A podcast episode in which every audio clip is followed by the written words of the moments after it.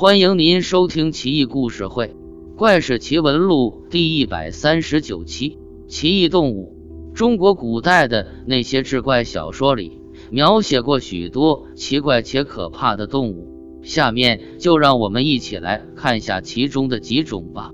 一、毒蜈。随县有很多蚊子，它们的力气很大，大到什么程度呢？力气大的可以吸住兔子。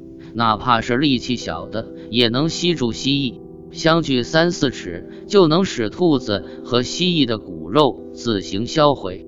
二、蜘蛛院有一个和尚，在他住的房子前面有个蜘蛛结成的网，那个蜘蛛的个头很大，和尚看见了蜘蛛，就用树枝逗弄它，打它。久而久之，蜘蛛看见和尚一过来，就马上躲藏起来。这样过了好几年。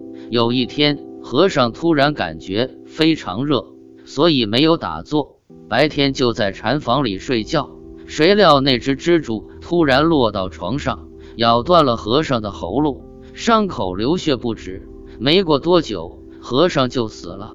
三怪虫，有个叫温慧的人，一次他在江州和宾客在一起看打鱼。忽然有一个皮肤黝黑的打鱼的人，忽然从水里跳上岸，狂奔起来。温慧就问他为什么跑，那人说不出话，只是反手指着自己的后背。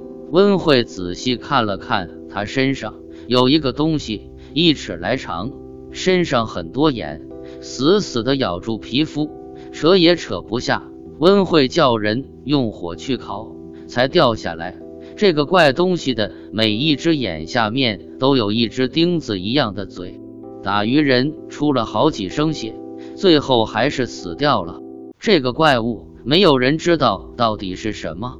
四船尸，相浦那里的河流以及河里的沙洲中都有一种水虫，这种虫能钻木吃船，只要几十天，船就会坏，而且这种虫的身体很细小。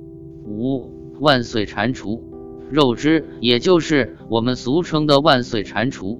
它头上长着角，脖子下面似乎有用朱笔写下的双重的一个八字。